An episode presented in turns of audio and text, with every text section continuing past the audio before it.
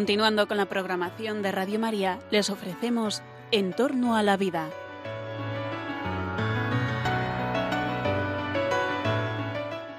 Es un espacio dirigido por José Carlos Avellán y Jesús San Román.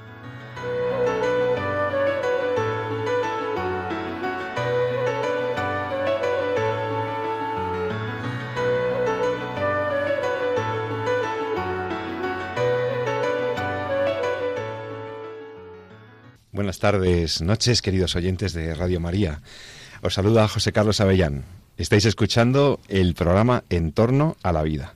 En En torno a la vida, como todos ya sabéis, en este programa nos hacemos las preguntas sobre la vida, sobre la salud, sobre, la, sobre el futuro de la vida, sobre sus amenazas y sus oportunidades, sobre todo lo que afecta a la vida en general, a la vida biológica, pero también a la vida de las personas, de las personas concretas, que tienen problemas, que tienen dificultades, que tienen esperanzas, que tienen enormes ilusiones, en la vida que se trasciende, en la vida que va, más allá de nosotros. Y ante todo, pues aprovecho la ocasión eh, para felicitar a todos nuestros oyentes por la Pascua de Resurrección. Con la alegría de los resucitados de la vida con mayúscula que nos ganó nuestro Señor, pues vamos a empezar este programa sobre la vida. Y hoy hemos seleccionado un tema que, que tiene mucho interés, que es poco conocido porque hay mucho prejuicio y hay mucho de, mucha ignorancia sobre ello, pero que creemos que es un ejemplo de cómo la ciencia y la investigación biomédica eh, puede ayudar a personas y a familias, a familias y a parejas a cumplir sus sueños cómo los tratamientos médicos se orientan a un tratamiento, a tratamientos nuevos que son además perfectamente lícitos desde el punto de vista moral, desde el punto de vista ético, y a los que merece la pena dar difusión.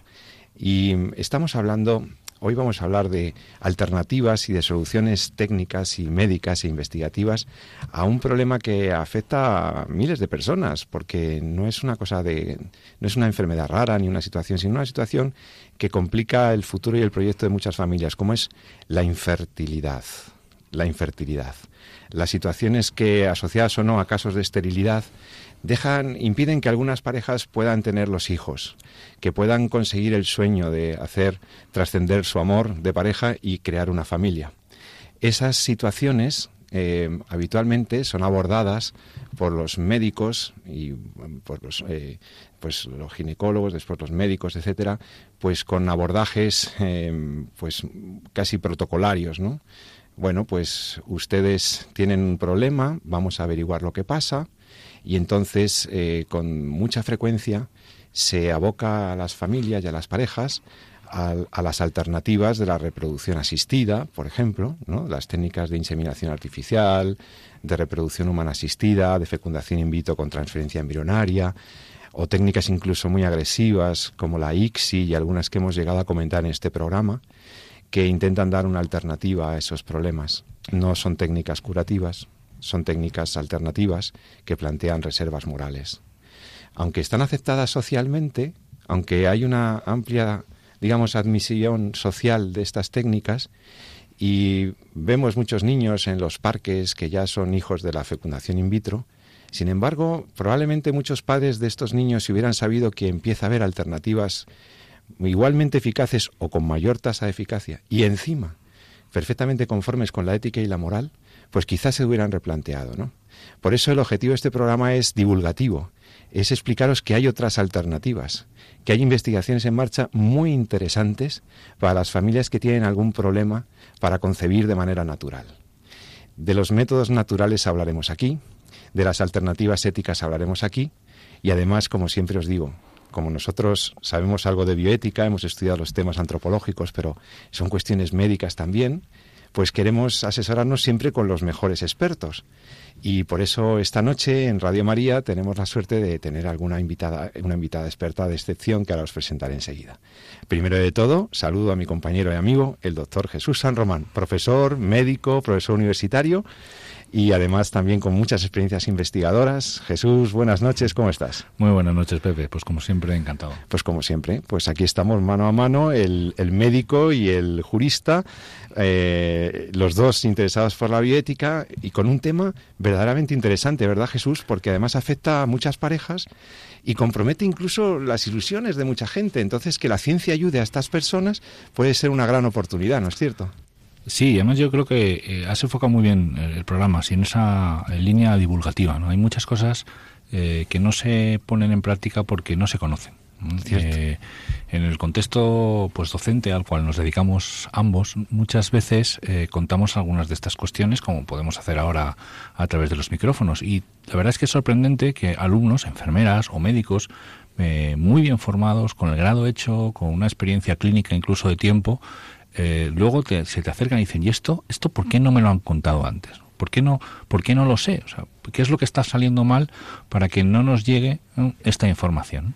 Y bueno, pues esa es un poquito la idea, dar a conocer que efectivamente existen alternativas, que existen alternativas eh, que tienen eh, una solidez en cuanto a sus resultados, no son eh, alternativas fútiles o que sirvan exclusivamente para perder el tiempo, sino que eh, van a ofrecer resultados contrastados y que además eh, eh, tienen una respuesta y una aceptación ética absolutamente brutal. Entonces esto es esto yo creo que es lo más interesante de, del programa de hoy. Pues eso, eh, todos hemos, eh, todos los que somos padres o los que quieran serlo o los que son abuelos y tienen hijos que están queriendo tener hijos, eh, estudiantes de medicina, estudiantes de enfermería, personal sanitario, escuchen este programa porque van a escuchar alguna cosa interesante que a lo mejor no te explicaron en la facultad o que no se conocía todavía. Así que muy atentos porque voy a presentar a la persona que nos acompaña hoy para ilustrarnos sobre estos temas, que es María Eugenia Huete, que es médico, es médico y además es una médico con experiencia, larga experiencia en el tratamiento de situaciones de, parejas, porque, porque ella ha trabajado en los en COF, en lo que es un centro de, de orientación familiar. Sabéis que estos COF ahora nos podrá explicar ella un poco también para los que no lo conozcan qué son los COF, los centros estos que, que tenemos, eh, bueno, en la Comunidad de María hay algunos, fuera en algunas comunidades autónomas ya empieza a haber varios. Ahora nos comentará ella. Y ella es investigadora precisamente en los temas de la fertilidad. Es una, es una experta en todos estas, estos asuntos. Buenas noches, María Eugenia. Buenas noches, José Carlos. Ante todo, muchas gracias por estar en Entorno a la Vida, en, Radio María. Gracias a vosotros. Bueno, pues en, aquí en la Radio de la Virgen, como sabes, pues nos preocupamos por intentar explicar las cosas. Y, una de las cosas que nos ha llamado la atención es bueno, lo primero es, eh, haznos una aclaración sobre esto de los COF, que son los COF, que es bueno que la gente lo, lo, conozca antes de hablar del tema que sí, has dicho que has trabajado en COF. sí, sí, sí, efectivamente. Eh, los COF son los Centros de Orientación Familiar. De hecho, alguno de los oyentes pues habrá oído en algún momento eh, una cuña publicitaria que hay en Radio María al respecto de, lo que son los COF, ¿no? Y son centros en los que mm, el centro son centros, y me repito, en los que el centro es la familia. Es decir, eh, son centros de ayuda a la familia en todas sus dimensiones y en todos sus ámbitos. Empezando fundamentalmente, y como es lógico, por el matrimonio, ¿no? porque es el que consolida la familia, y terminando por las relaciones entre padres, hijos, eh, hermanos, ¿no? Pues todo lo que tenga que ver con la familia eh, se atiende en un COF. Por eso está compuesto de profesionales como psicólogos, orientadores familiares, mm, juristas, eh, médicos, eh, enfermeras, mm, eh, etcétera, etcétera, ¿no? O sea, y si hay algún campo que me dejo, pues está, ¿no? Porque si no, pues se busca el recurso para ayudar a ese matrimonio y a esa familia. Bueno, y además, además de trabajar con los COF, tú mm, lo, que lo, que ha hecho que el doctor San Román te invitara personalmente a venir a este programa son tus, tus investigaciones, tus recientes investigaciones en tema de, fertilidad. ¿Realmente el problema de la, de la, infertilidad es tan grande como, como nos dicen? ¿Hay, hay problemas? ¿Cuál es el alcance? ¿Tienes alguna cifra?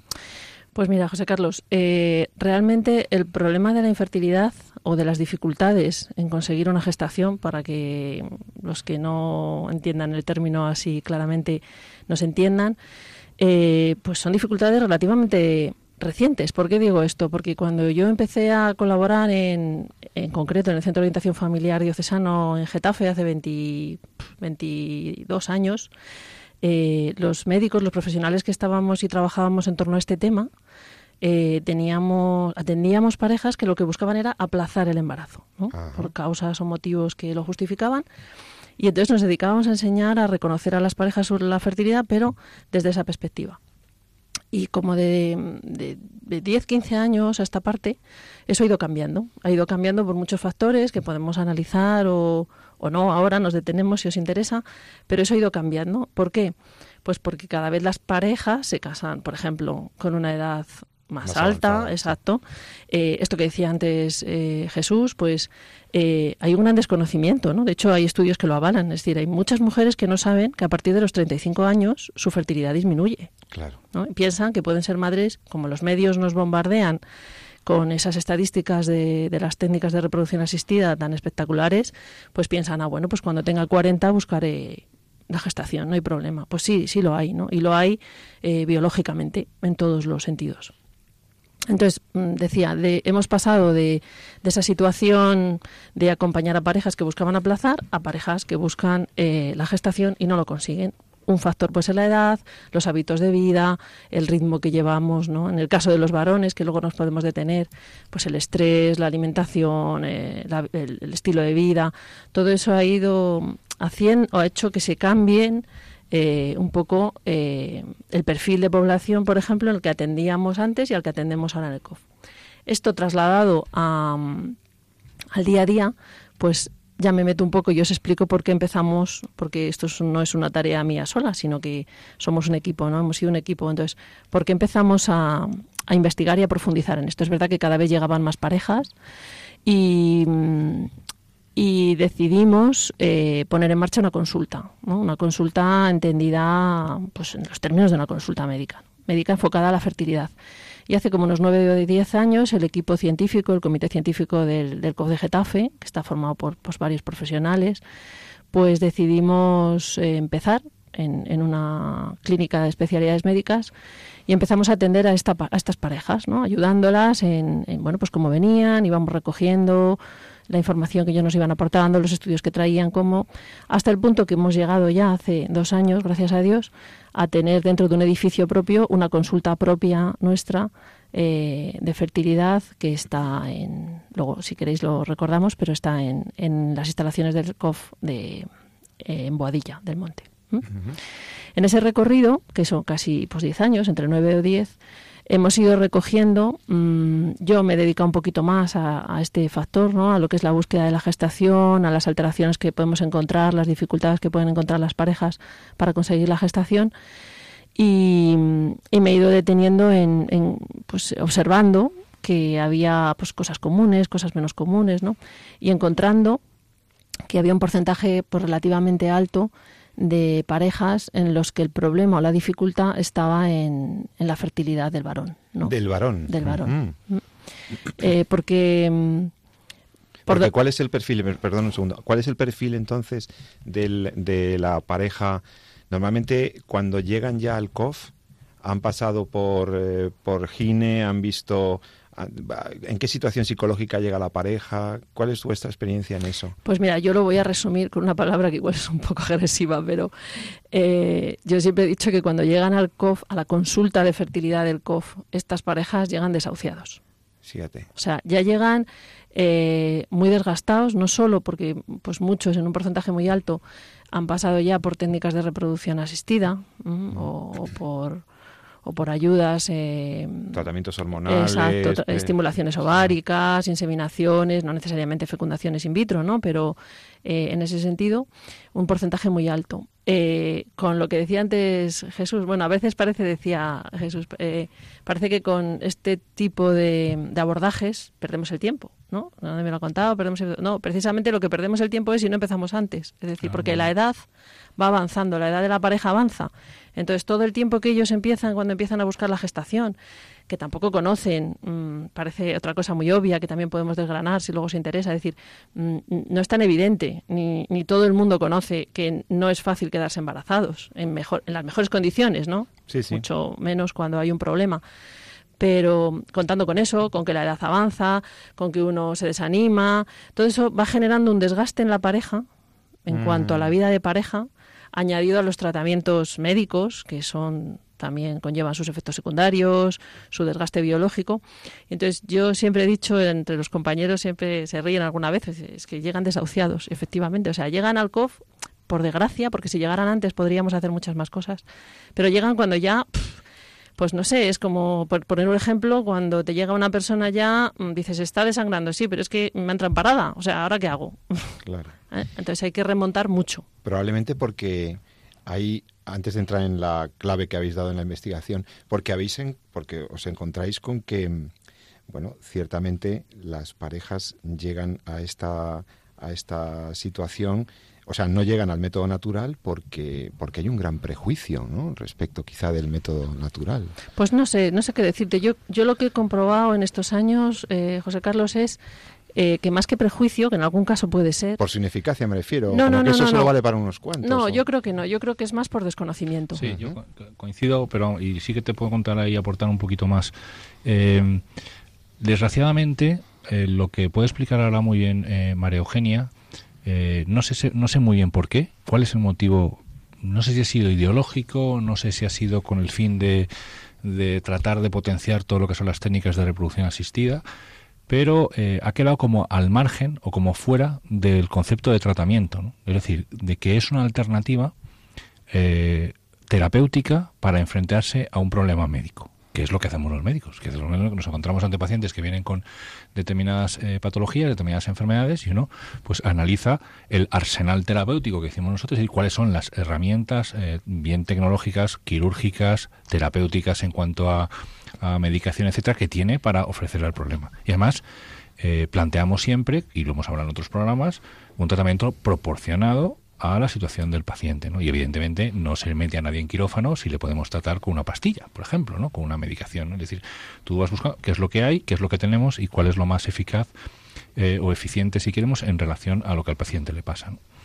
Bueno, pues eh, todo lo que eh, ofrece los indicadores biológicos de la fertilidad, en el fondo, es un tratamiento. O sea, es un tratamiento, no es eh, simplemente hacer las cosas de forma natural, va mucho más allá, ¿no? Es eh, identificar eh, momentos concretos en, la fisiología femenina, plantear las cosas desde determinada perspectiva para aumentar al máximo las posibilidades de la gestación. que en el fondo es lo que busca el paciente, el paciente, lo que, la pareja, ¿no? cuando se acerca precisamente al COF es precisamente porque quiere tener un hijo. ¿Qué ha pasado? Pues que hoy por hoy en el sistema sanitario eh, el salto a las técnicas de reproducción asistida, y no me atrevería a decir por qué, no sé si porque las técnicas son muy novedosas, si por cuestiones ideológicas, si por cuestiones económicas, no lo sé, pero se hace un salto a un tratamiento extraordinariamente agresivo desde el punto de vista eh, fisiológico para la mujer, incluso en cuanto a estimulaciones ováricas en algunos momentos, no digamos ya para lo que es el respeto a la vida humana desde el momento de, su, de la concepción, que la agresión es brutal y completa, como hemos hablado aquí en, en, algunos, programas, y nos saltamos eh, una, una etapa o un estadiaje en el tratamiento que lejos de ser agresivo es extraordinariamente aceptado por las parejas y que tiene unos resultados muy buenos. ¿no? ¿Por qué? Pues eh, no sé, pero están ahí. Que los médicos sabemos del tema, sin duda no sabemos. O sea, es que, es que eh, ahí hay una cuestión, una, una laguna que sorprende mucho desde el punto de vista de lo que es incluso la ética médica, es decir, de ofrecer un tratamiento mucho más agresivo antes que probar un tratamiento que tiene también su eficacia y que es no solamente menos costoso, sino mucho más, menos agresivo para la mujer y para el varón incluso. Que sería proporcionado y que además, por eso yo hablaba del prejuicio, de eh, un prejuicio de carencia de cientificidad, ¿no? de, de que podría percibirse como algo que no forma parte de las alternativas eh, científico-médicas y tal, y que ese prejuicio hubiera estado jugando en la mentalidad de las sí, yo creo que se ha aparcado un poco como diciendo, eh, cuando la gente llega aquí es porque eso no ha funcionado cuando realmente no se ha puesto O es porque son católicos nada más. No lo sé. Que también puede ser a la gente. Es que ese es un tema para los católicos, porque eh, entonces eso es un error, porque estamos viendo, y ahora lo vamos a explicar aquí, la eficacia desde el punto de vista médico es un error muy gordo. Pero no, o sea, no es una cuestión ya meramente social o de la perfección. ni eh, teológica, es, desde el punto de vista clínico, o sea, como tratamiento, es un tratamiento que tiene su, su, eficacia claro, claro. Y, que, y que debería eh, ponerse previamente a, otros mucho más agresivos. Estamos hablando en Entorno a la Vida con, de los temas de la infertilidad, de sus causas, de por qué las personas que quieren quedarse embarazados no lo logran y alternativas que hay para que lo logren. Estamos hablando con María Eugenia Huete, con la doctora Huete, que, que tiene mucha experiencia en esto. Entonces, María Eugenia, las parejas llegan al COF, llegan a buscar una alternativa que, em, que, se ofrece allí y que se basa en investigaciones como la de tu equipo, la de tu grupo Ah. investigador. Llegan allí y entonces lo, pues lo primero que hacemos, pues lógicamente es hacer una valoración eh, de la pareja, pues con, un estudio, pues como podríamos hacer en cualquier consulta médica, ¿no? Una exploración física, una historia clínica, ¿no? Y, una valoración de en qué punto llega eh, esa pareja, ¿no? A partir de ahí, lo que hacemos es eh, individualizar eh, la intervención que vamos a hacer con cada una de las parejas eh, según está. ¿no? Porque es verdad que hay parejas que necesitan eh, más un apoyo de terapia psicológico, con lo cual para eso están otros profesionales dentro del centro de orientación familiar con los que colaboramos y si necesitan una terapia de pareja pues ya se les va proponiendo, ¿no? Si hay un problema psicológico mm, atascado en alguno de ellos, de los dos, pues igualmente, ¿no? Entonces, esa valoración se hace, se hace para todos, se individualiza y se empieza un proceso eh, de formación con ellos en el que se les enseña a reconocer eh, esos indicadores que decía Jesús, esos indicadores biológicos de la fertilidad, es decir, esos mm, signos que me dicen, que le dicen a la mujer a través de, la observación, en qué momento del ciclo es más o menos fértil.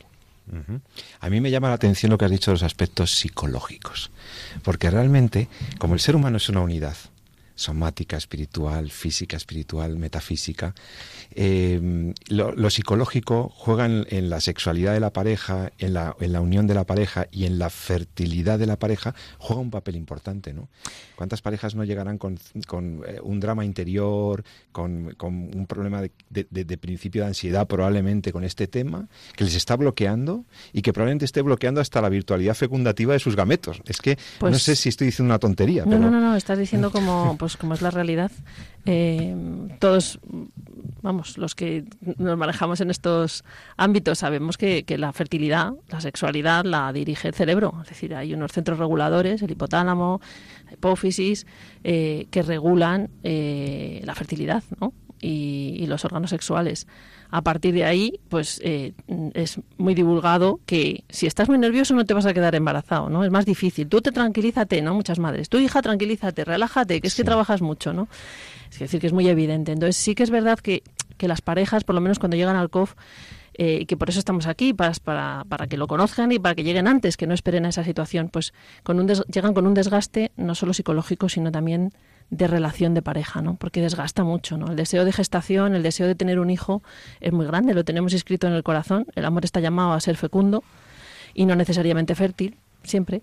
Claro. Y entonces gestionar eso individualmente no es fácil, pero a dos es más difícil todavía. Cada uno con sus expectativas, con, con su recorrido histórico. Entonces, por eso es muy importante, eh, en el caso del COF, trabajar de esa manera integral. Es una ventaja que tenemos que a lo mejor eh, en otros ámbitos pues no se tiene tanto, ¿no?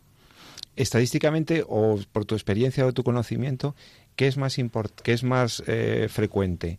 Eh, ¿Temas de esterilidad, o sea, de, de algún problema, digamos, fisiológico o, eh, o en las células, en las células germinales, o que- impiden o, limitan la capacidad? O, o más bien un tema no de esterilidad, sino de infertilidad, o de esterilidad combinada con infertilidad, de incapacidad de unión de los gametos. De, porque claro, el proceso de la unión, para conseguir ese embrioncito, para conseguir la, la concepción, hay muchos factores en juego, ¿no? Pueden ser de esterilidad, pueden ser de eh, infertilidad, de incapacidad fecundativa de uno de los dos, o de alguna obstrucción fisiológica o anatómica. Hay- creo, tengo entendido que hay muchas causas que pueden estar concomitantes en ese proceso.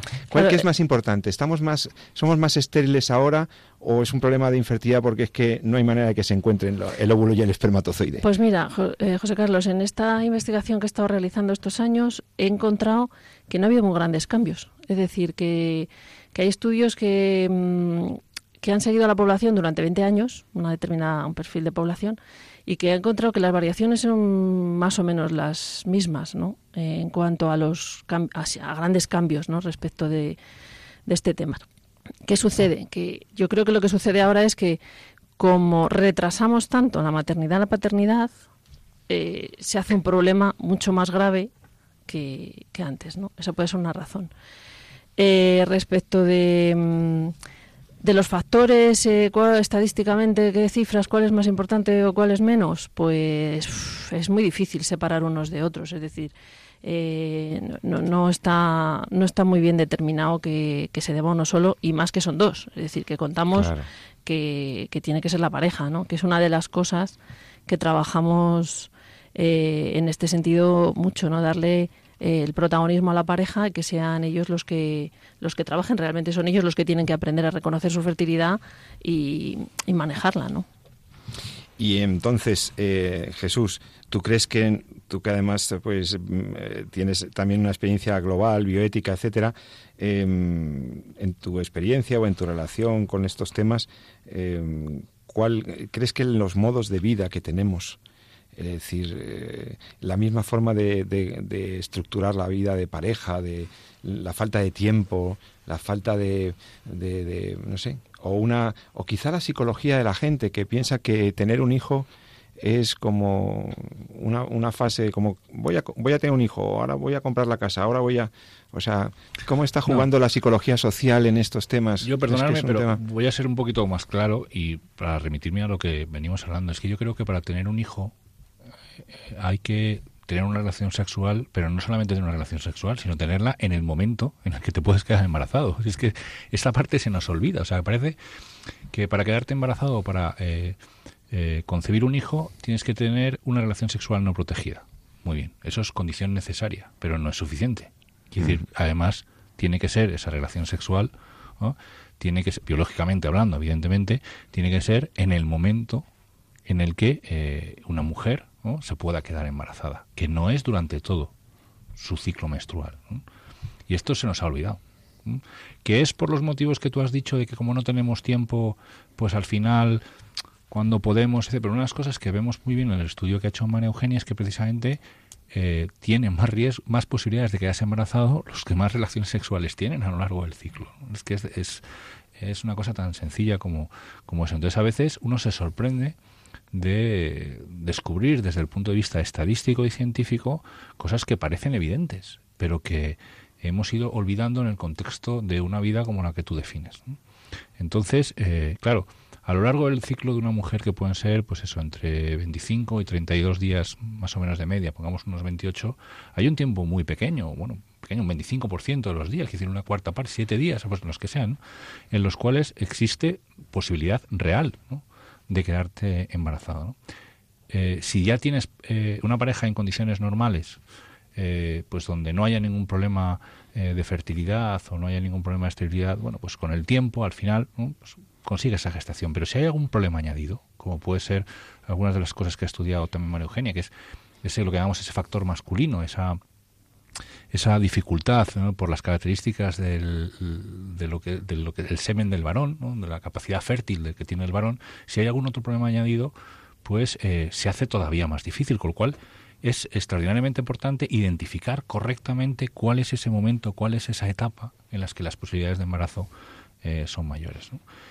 Por tanto, no es sencillamente tener relaciones sexuales mm, sin usar anticonceptivos, que muchas veces nos remitimos a ese concepto ¿no? desde el punto de vista médico. Es decir, bueno, pues la parte así, por así decirla, entre comillas, natural, pues ya la han intentado, que es no usar anticonceptivos. No, no, es que va mucho más allá. Es identificar correctamente cuál es el momento, eh, aprenderlo, trabajarlo y ponerlo en práctica forma parte de esa relación de la pareja, de esa, de esa unión, de esa comunicación de la pareja, de ese plan compartido, ¿verdad? De ese proyecto compartido, que no puede ser algo tan pragmático. tiene una aceptación por la propia pareja eh, muchísimo más alta y, eh, y con un índice de satisfacción, y esto también está contrastado también en algunos otros estudios, muchísimo más alta que cualquier técnica artificial. Uy, esto me interesa muchísimo. esto me interesa muchísimo. Me interesa muchísimo que nos conteste ahora a la vuelta de un descanso que vamos a hacer a algunas dudas que me están surgiendo. O sea, que los métodos naturales funcionan, primer punto, pueden ser eficaces.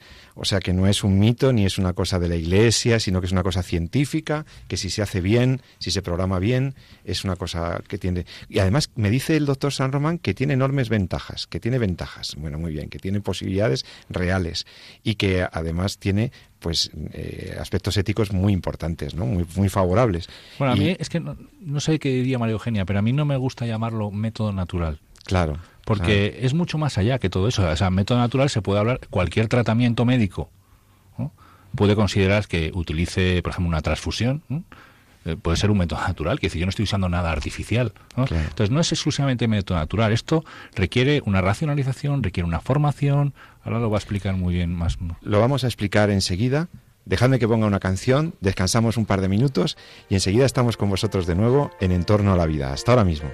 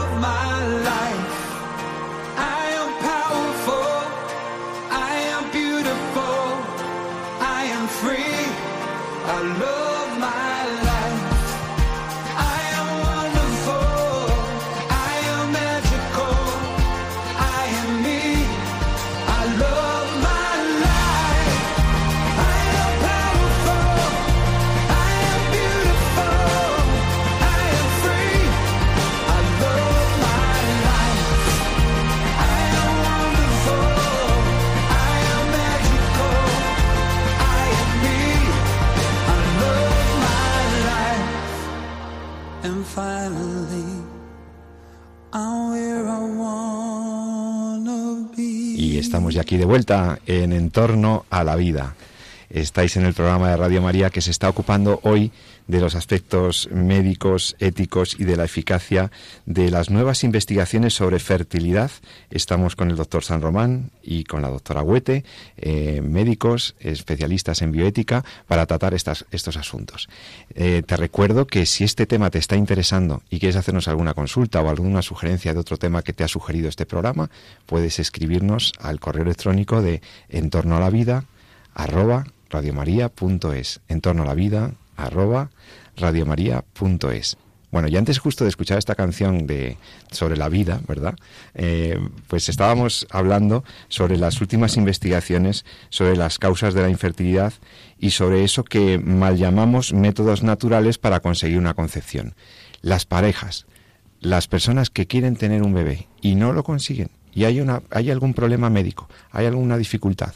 Bueno, se pueden dirigir a estos especialistas porque hay nuevos descubrimientos hay nuevas investigaciones que iluminan las causas de la infertilidad. Doctora Huete, ¿cuáles han sido vuestros últimos hallazgos en estos, en estos aspectos? ¿Y qué puedes añadir sobre el tema de los métodos, los mal llamados métodos naturales?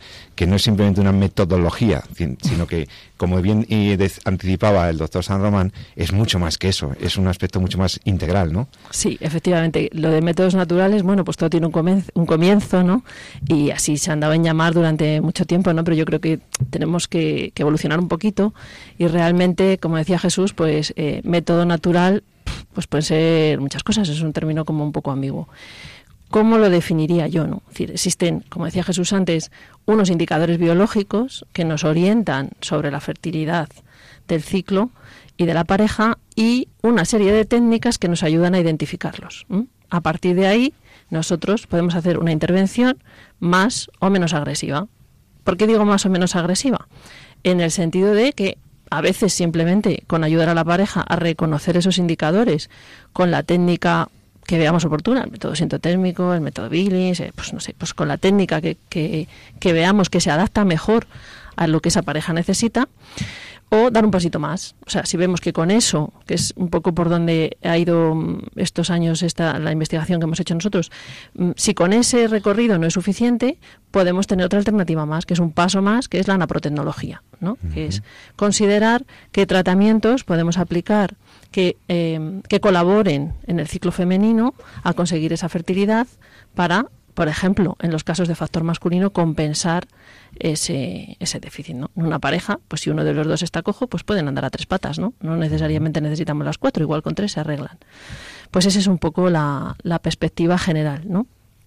Esas técnicas, eh, que son lo que se ha dado en llamar de hace muchísimos años métodos naturales, pues esas técnicas son, como decía, pues el método sintotérmico, pero yo creo que es más importante hablar de indicadores biológicos de fertilidad y a partir de ahí eh, buscar las razones o los motivos eh, por los que esa pareja no se queda embarazada e intentar compensarlos, ¿no? Pero esto parece muy científico y muy difícil. Hace falta ser muy conocedor de, de, la fisiología femenina o requiere un estudio muy profundo el identificar estos indicadores. El que los enseña, sí. Claro, es decir, pues ¿eh? lo digo para, que nos esté escuchando alguna mujer ahora y diga, pues yo es que esto que me está hablando, ¿de qué hablan ustedes cuando hablan de indicadores? Claro, es positivo o es bueno que se que la persona que asesore, en este caso, esté bien formada, que para eso también hay un curso eh, de monitor o de, reconocimiento de estos indicadores, ¿vale? Entonces, eso es muy importante, pero esa persona que traslada la enseñanza o hace el seguimiento eh, lo tiene que hacer de manera que la pareja sea autónoma. Claro. Y entonces cualquier pareja puede perfectamente aprender y de hecho hay estudios que describen que hasta el 90% de las parejas son capaces de, de hacerlo en un periodo de, de tres ciclos aprendizaje. O sea que con una mínima instrucción, unas mínimas indicaciones sobre qué debes observar en tu cuerpo, en tu ciclo, en tu regularidad o irregularidad del ciclo, en, eh, qué sé yo, en el espesor del mucus, no sé qué. O sea, una serie de elementos que están ahí, ¿no? Y que la mujer puede reconocer con facilidad y que no hace falta ser una eh, persona formada ni en medicina ni en fisiología humana, que eso las mujeres perfectamente pueden identificar eso. Y además, la participación del varón. ¿No es así, Jesús? Esto es un tema de pareja, ¿no? Sin duda, sin duda, pero en todo. Por supuesto, pero también en este aspecto de abordar ya, el problema. Sino incluso en la educación después de los hijos. sí, Sí, la verdad es que eh, es, es, muy bonito, como decía, esa aceptación. Por, además, es que se en los estudios que planteamos y también en otro que hicimos hace unos años, eh, el tema de cómo viva el varón, un poco que el estrés ¿no? que sobrelleve el varón también se ha demostrado clave ¿no? en la capacidad que tiene la, pareja ¿no? para poder eh, concebir un hijo. Entonces es muy importante, como decía eh, María Eugenia, el tratar a los dos y sobre todo tratarlos antes. Yo ahí coincido enormemente. ¿no? cuando ya la gente llega exhausta, eh, a veces como que esto, dice, pero si esto, ¿qué me estás contando? Si nosotros ya hemos pasado por fecundación in vitro, si ya hemos pasado por estimulación abérica, si ya hemos pasado eh, por inseminación artificial, eh, de, qué, me vas a hablar? Como que esto es... Pues no, pues hay embarazos. Hay embarazos en gente que ha pasado por fecundación in vitro y no ha conseguido la gestación, utilizando pues los aprendiendo bien y sabiendo identificar las, lo que son los indicadores biológicos de la fertilidad. Entonces es cuestión de lo ideal, o sea, lo, lo que a mí me sorprende y lo, lo, que yo reclamo, ¿no? Es precisamente que esto tendría que estar en los, los libros, en los tratamientos, como capítulo uno, ¿no? Que lo primero que hay que hacer es hacer bien las cosas. Eh, y si las cosas no funciona porque a veces no salen, evidentemente, que decir, las patologías están ahí, hay patologías a las cuales no se pueden aplicar, sobre todo cuando hay problemas, pues hay problemas de obstrucción tubárica, pues evidentemente es, es muy difícil, ¿no? es prácticamente imposible para decir que el, que espermatozoide llegue, llegue al óvulo, pero sin embargo hoy por hoy el desarrollo de las técnicas de reproducción asistida eh, ha hecho que demos el salto hacia unas técnicas que son muy agresivas de forma muy rápida. Y más aún cuando tenemos problemas, por ejemplo, los que tenemos problemas somos los varones. ¿Y qué pasa? incluso eh, cuando tenemos problemas los varones, la técnica que tenemos que usar es todavía más agresiva, que es lo que es lo que comentabas al principio, que es la ICSI, ¿no? Se conoce así, no es ya la fecundación in vitro estándar, que para explicar un poquito eh, en estos micrófonos, pues poner en contacto al óvulo con, con, el espermatozoide, pues en una placa de laboratorio, y que el espermatozoide sea capaz de de fecundar el óvulo. Claro, si hay un problema en la movilidad del espermatozoide, por ejemplo, o en la vitalidad del espermatozoide, pues aunque los pongas ahí juntos en el mismo ambiente, pues el espermatozoide como que no tira, ¿no? Esto es lo que, eh, bueno, pues lo tenemos clasificado de acuerdo a unos estándares que marca la OMS en el año 2010, pues hay problemas en el número de espermatozoides, pero sobre todo también problemas en la vitalidad o en las formas o en la movilidad de los espermatozoides. A veces, pues hay un número suficiente, pero no se mueven, entonces es difícil ponerlos en contacto, ¿no? Entonces, ¿qué se está haciendo en reproducción asistida? Pues eh, se llama lo que se llama, pues la inyección intra, eh, citoplasmática, se llama. Entonces, realmente se pincha el el, al óvulo y se le introduce en el interior del, citoplasma del óvulo el código genético del varón. ¿no? Pues esto es una técnica bastante novedosa y vamos a ver a dónde nos lleva en cuanto a, bueno, hay algunas personas que bueno, nos están pidiendo precaución a la hora de, de, la aplicación de esta técnica. Pero independientemente de los resultados que está, desde luego la agresión que tiene contra lo que es la dignidad eh, de la persona, eh, a todos los puntos de vista es, es, es enorme. ¿no? Pero hasta ahora es la única alternativa oficial que se propone. ¿no? Sin embargo, eh, los, el reconocimiento de los indicadores biológicos, el, el poder eh, eh, sugerir a la pareja que tenga una relación sexual en, el, en, un contexto del amor de por vida como es una pareja, un matrimonio, y que lo haga en, en, en, el momento en el que las, desde el punto de vista de lo que nos dice la naturaleza, ese momento es el más importante, el más adecuado, el que más probabilidades hay de embarazo, funciona y funciona y tenemos embarazos eh, contrastados e incluso unos porcentajes que son significativos, ¿no? como en torno al 20 al 30%. María Eugenia, y entonces resulta que vuestros hallazgos es que últimamente la incidencia en, eh, en el varón, eh, que las causas estén en el varón, está siendo notable, ¿no? ¿Cuál es la, la novedad? Mm, la novedad es que hay que cambiar un poco el ritmo de vida. ¿Qué le está pasando a los hombres españoles, occidentales, europeos? ¿Qué es lo que está pasándoles? Pues que tienen que cambiar un poco el ritmo de vida, ¿no? Y, de alimentación. Mira, por ejemplo, una cosa muy curiosa, ¿no? Que, que yo he contrastado y es que cuando les preguntas a estas parejas cómo comen, cómo duermen, cómo viven, eh, muchos de ellos no tienen tiempo ni para tener relaciones sexuales. Y eso que buscan el embarazo, ¿eh? Eso que buscan el embarazo, ¿no? Entonces, a mí es una cosa que siempre me ha llamado mucho la atención porque, claro, lo lógico es que estamos buscando quedarnos embarazados. Bueno, pues todo el mundo da por supuesto que tienen relaciones. Pues no. Ya no, no solo, como decía Jesús, en el momento adecuado, es que no las tienen habitualmente, ¿no? ¿Y por qué? Pues porque, porque llegamos cansados, porque llegamos estresados o porque tantas cosas, ¿no? A eso añadido, ¿qué supone? Pues que comemos fatal. O sea, rápido, eh, un café, una Coca-Cola, un pincho de tortilla, o sea, lo que uno pilla, ¿no? Eh, y eso, pues eso, pues precisamente para las células más sensibles del organismo, pues no es lo más adecuado, ¿no?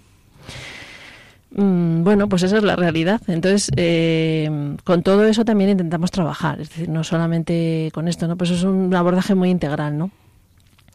¿Qué conseguimos con esto? Pues mm, primero una cosa muy importante que a mí me gustaría destacar y que también es muy poco habitual, y es que la pareja tenga la conciencia de lo que es la fertilidad. Porque si no, no podemos trabajar con ellos en un pasito más lo que es la fecundidad. ¿no? Les decía, es una cosa que a mí me gusta insistir, ¿no? Eh, porque además esto supone mucho dolor, es decir, que la pareja no se sienta fecunda, es que es el colmo ya. Es decir, bueno, pues podemos tener hijos o no, pero eh, podemos dar vida. ¿no? En este programa que, hacéis seguro que lo tratáis esto en más ocasiones. ¿no?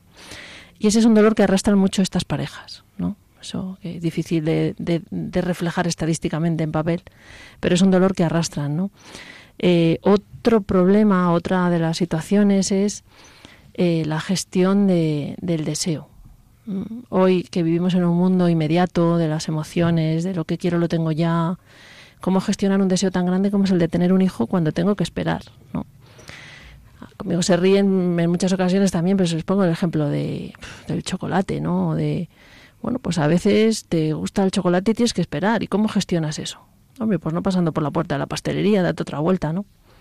Pues no es una comparación muy técnica, pero creo que me podéis entender, ¿no? Es decir, gestionar eh, que para cumplir un deseo tengo que esperar, que a veces no es inmediato, ¿no?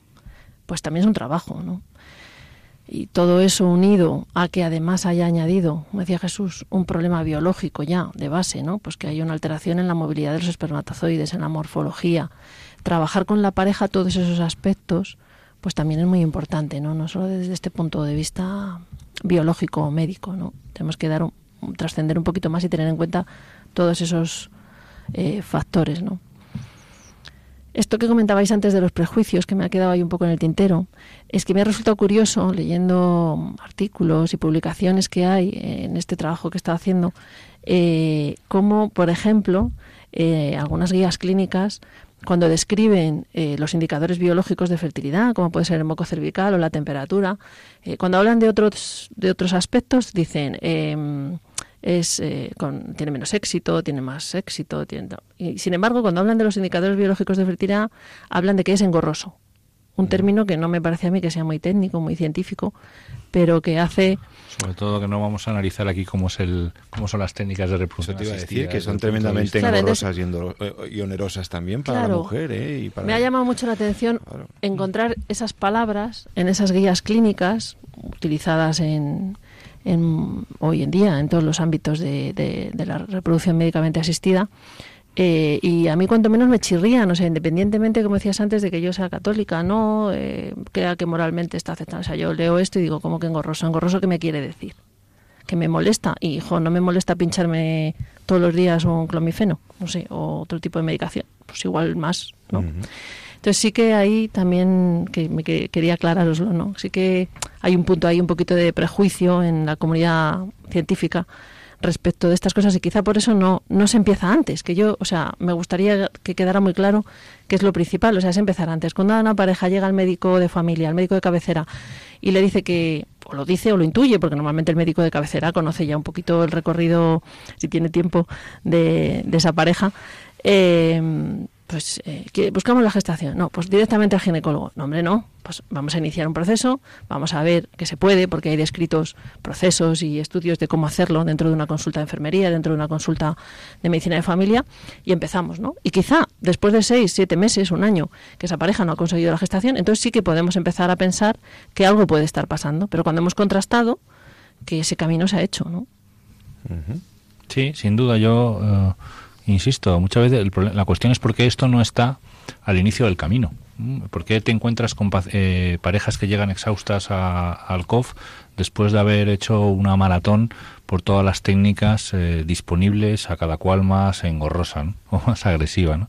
Y, y llegan ya eh, prácticamente tirando la toalla pues como última posibilidad. ¿no? yo no dejo de preguntarme, ¿no? cuando estamos ante eh, una cuestión que es conceptualmente muy bonita, o sea, no ya en cuanto a, a, tasas de eficacia que pues bueno pues tiene las que tiene eh, y, desde luego pues cuando tú llevas cuatro o cinco años buscando un hijo y, vas al COF eh, pones en marcha los indicadores biológicos de la fertilidad y te quedas embarazado pues bueno pues es que la, alegría o sea, los cinco años se te olvidan ¿no? No, no siempre no se consiguen embarazos en el 100% de los casos evidentemente eh, tampoco en los 50% pero desde luego los resultados no son nada no son nada despreciables entonces eh, conceptualmente en un contexto de aprender cómo somos desde el punto de vista biológico, cómo son naturales y utilizar y aprovecharlo y, y, hacerlo bien en un contexto además en el que la pareja se integra, porque muchas veces las técnicas de reproducción asistida es verdad que va a la pareja, ¿no? Pero pero van muy cargadas sobre la carga va a la mujer, mucho, ¿eh? entonces el varón muchas veces desde fuera eh, pues eh, se siente eh, ajeno y no digamos si además el problema de la fertilidad pues lo tiene él no a veces pues la sensación de culpa de estar es muy importante. Aquí sin embargo es un camino que recorren los dos porque los dos tienen que participar los dos tienen que estar disponibles los dos tienen que aprenderlo y muchas veces les unen entonces claro unas técnicas o una una metodología como queramos llamarla que tiene ese eh, ese concepto, pues es muy sorprendente que esté catalogada en las guías clínicas como engorrosa, como decía María Eugenia. ¿no? Ahora mismo, afortunadamente, yo creo que se está repuntando precisamente en todo esto porque estamos en una etapa en pleno siglo XXI en el que empieza de una forma también difícil, como lo natural empieza a ser una cosa como, como la cual hay que descubrirse la cabeza, lo natural. Claro, es que esto es mucho más natural. Entonces, curiosamente, es más ecológico. lo que está haciendo que algunos eh, sistemas sanitarios empiecen a, tomarlo en consideración, claro, Y eso y el coste que supone muchas veces las técnicas de reproducción asistida. O sea que es coparticipación, es más ecológico y es más económico. O sea, y encima es unitivo para la pareja. o sea que esto debería ser ofertado de una manera habitual y natural. Eh, María Eugenia, en los últimos minutos, entonces, eh, la ciencia, ¿por dónde va entonces ahora? ¿Cuáles son las últimas prospecciones y hacia dónde vais en vuestros estudios? Pues mira, ahora mismo vamos, mm, mm, os comentaba antes el tema de la naprotecnología, ¿no? La naprotecnología. Naprotecnología, ¿no? Que de hecho en el, en el Centro de Orientación Familiar de Getafe, en el COF, hay una médico, una doctora que se ha formado con, con los eh, precursores de esta metodología y de esta técnica en Estados Unidos y está pasando una consulta de naprotecnología específicamente en, en el COF de Getafe. ¿no? Entonces, los, eh, la línea va por ahí, es decir, por buscar reconocer qué está pasando con esos indicadores biológicos y ver cómo podemos colaborar con el ciclo femenino. Es decir, de qué manera, si existe una deficiencia, por ejemplo, comentaba antes Jesús, pues una obstrucción tubárica ¿no? Bueno, pues en, Estados Unidos, en Nebraska, donde está el centro que coordina el doctor Hirges, que, es el que inició la naprotecnología ¿no? y que acuñó el término, eh, pues hacen cirugía laparoscópica para desobstruir trompas. Perdón. Eh, ¿Qué podría suceder? Bueno, pues que se constata a través de los indicadores biológicos de fertilidad que una mujer tiene no, no ovula con regularidad, ¿no? Pues se apoya por ahí. Que tiene una fase lútea corta, se apoya por ahí. El estilo de vida, o sea, bueno, nos llevaría casi otro programa describir un poco qué cosas se pueden hacer y quizá tampoco sería conveniente porque lía mucho a la gente si uno se encuentra en un lugar o en otro y lo encasilla, ¿no? O sea, yo creo que lo que debe hacer una pareja que busca la gestación ahora mismo, por resumir, es ponerse cuanto antes en contacto con, con algún centro, con algún profesional que sepa ayudarles a reconocer esos indicadores biológicos e iniciar el camino, como decía Jesús, cuanto antes. Y luego el resto, pues, mm, se va viendo, ¿no? Se va encauzando.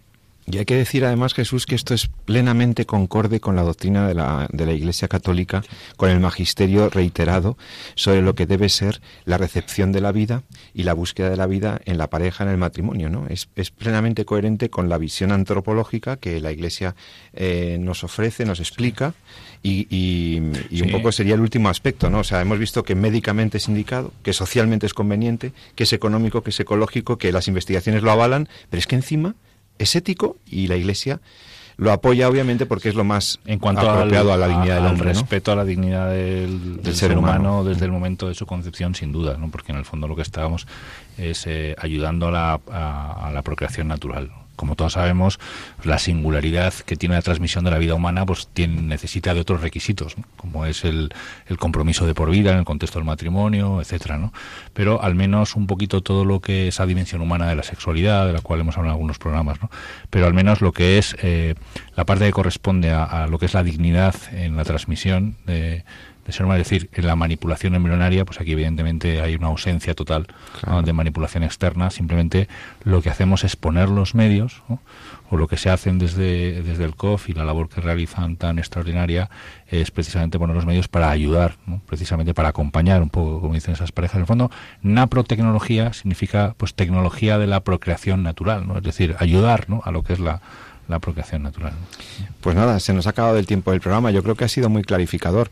Yo creo que mm, hemos aprendido que en este reconocimiento de los indicadores naturales, de los indicadores de la fertilidad, pues podemos encontrar, pueden encontrar las parejas que tengan alguna dificultad para concebir, pues una ayuda muy eficaz. Gracias, María Eugenia Agüete, médico, investigadora, sobre tus aclaraciones. Muchas eh, gracias, José Carlos, a vosotros. Y gracias a ti también, Jesús San Román, profesor. gracias a ella, que es la que está impulsando, la que está impulsando todo esto, todo el trabajo.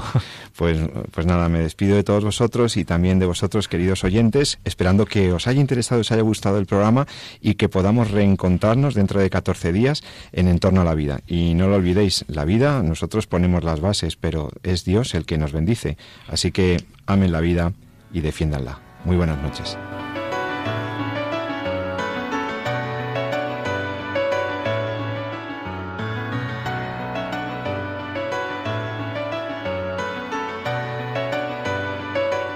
Han escuchado En torno a la vida con José Carlos Avellán y Jesús San Román.